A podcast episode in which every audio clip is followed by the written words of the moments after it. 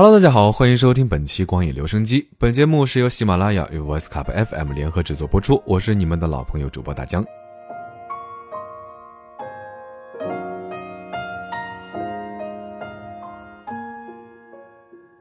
虽然大江不是一个动画爱好者，但是细算算呢，看过的动画电影，说实话还是真的不少。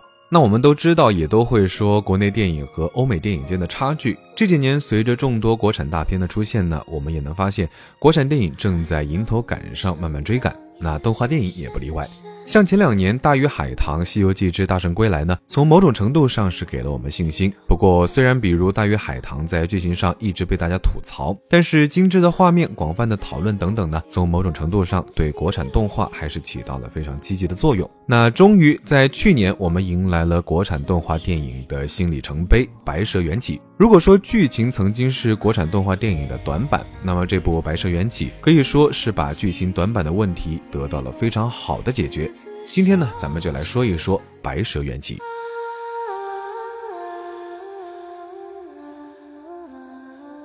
故事其实非常简单，听名字我们也能够知道，它是取材于中国的民间传说《白蛇传》，但是和我们熟悉的《新白娘子传奇》的故事呢是不太一样。这部电影讲述的是白蛇前世的故事。故事中呢，许仙叫做许宣，是一个捕蛇人。那为什么要捕蛇呢？因为皇帝想要长生不老，那大反派国师就通过蛇来炼丹。这么一来，人和蛇的矛盾就产生了。蛇母呢就派大弟子白蛇，也就是片中的小白去刺杀国师。阴差阳错，小白失忆，小青呢就去寻找小白，带他回来。那其中经历了许宣和白蛇互生情愫等一系列的故事之后呢，蛇妖大战国师，最后国师落败的故事。故事非常简单，也非常熟悉，仿佛非常多的仙侠电视剧或者电影里面都有类似的桥段，有一点点套路化。但是呢，说实话，套路的故事也分怎么讲。比如说《寻梦环游记》Coco，那从故事套路上来说，要比啊《白蛇缘起》的套路要多得多。很多经常观影的观众呢，甚至在第一时间就能够猜到落魄的骷髅流浪汉其实就是家里照片上消失的爸爸。那后边道貌岸然的伪君子戳穿骗局成功翻盘，甚至糊涂奶奶啊想起父亲都是早早能够猜到的情节。但是这些并不会丝毫影响观众的感动。然而《白蛇缘起》啊在这方面做的，说实话不是那么的满意。呃，个人认为呢，其中里面最主要的问题是缺乏细节。比如说狐妖老板这个人物出场的时候，用声音加上性暗示等等，刻画出了一个妖媚、皎洁、腹黑的形象。而他第二次出场呢，与少年的对话，简单的几句话，就让观众在脑海中构造出了一个曾经也为了一些啊什么事情奋不顾身，却最终熄灭了热情的形象，吸引力、深度都有了，是一个比较完美的人物塑造。但是相反，我们看小青。小青呢，从一开始出现就有两个设定，一个是无条件的相信姐姐，另外一个呢就是认为人类都是坏的。那前者我们有《白蛇传》作为打底啊，如果他不去解释，还没什么大的问题。但是后者呢，故事给出的逻辑是因为小青对师傅的盲从，但是说实话，这样的设计有一点点让人感到牵强。我们不妨假设一下，如果他用二三十秒的镜头加几个闪回，补上小青啊，可能还在非常弱小的时候被人类追杀到绝境，然后千钧一发之际被小白或者师傅救命，那这样呢？尽管说实话还是有点套路，但是不是就设定的更加圆满了呢？那总比他说师傅说的不会错这种强行解释要好得多。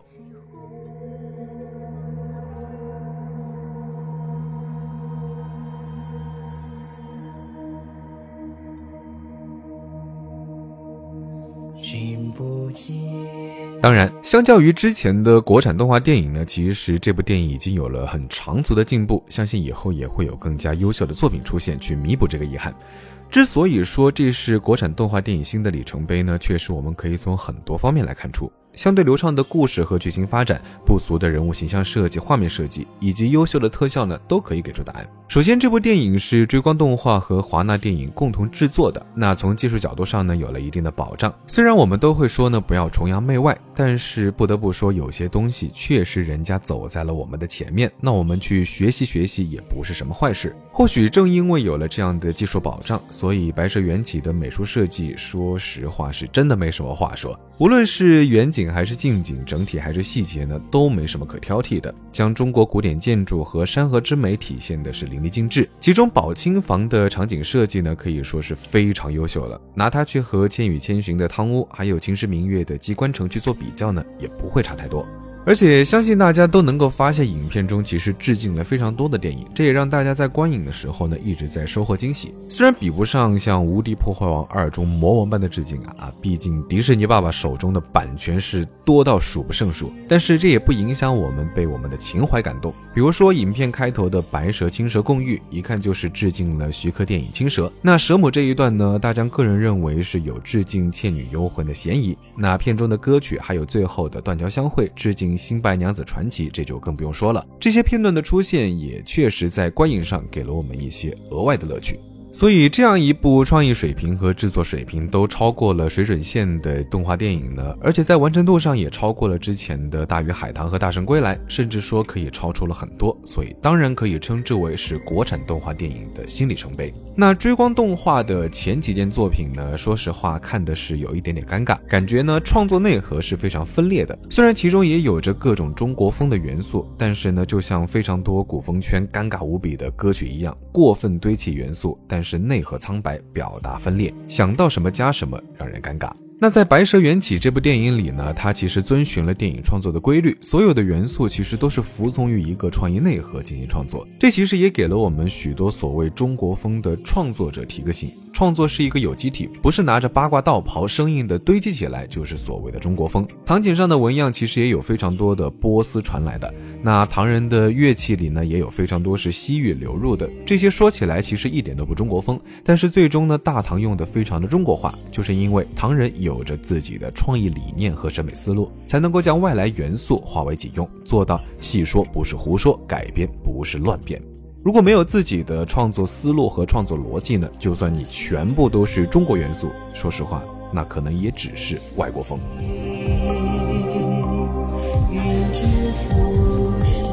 所以，按照团队这样的能力看来呢，以目前的情况作为对比，那中国的动画电影制作团队似乎还没有第二个有这样的能力。大圣归来呢，由于第一部制作时间和资源的不够，所以在完成度上，说实话还是有点问题。得要看资源足够的情况下，第二部制作的如何，才知道他们的创意能力是否越过了这条线。而大鱼海棠的团队呢，嗯，应该还在门外徘徊，所以还是得继续努力。那我夸了这么多，难道这部电影就完全没有问题了吗？不，某些元素呢，其实还是给人堆砌之感，比如说突然的地宫开车。那我们都知道这是一部成人动画电影，但是你也总不能为了成人而成人吧？那外面小青还在苦苦的等待，你们也深陷地宫，在努力的向外寻找出路。无论从大部分人的一般反应，还是说自救的角度来说，这个时候在地宫开车，多少都有点说不过去吧。好在瑕不掩瑜，那整个电影是完全超出水准线，而且是令人惊艳的作品。那追赶了这么多年，国产动画电影终于迎来了新的里程碑。相信假以时日，更多优秀的动画电影会陆续涌现出来。那不求立马追上迪士尼皮克斯，也不求立马追上宫崎骏新海诚，只要让我们不尴尬、不出戏，而且能够给我们惊喜，我觉得其实就是一部好作品。好了，本期光影留声机就到这里，我是大江，欢迎大家在节目下方的评论区分享你的见解。时光荏苒，光影留声，我们下期节目再见，拜了个拜。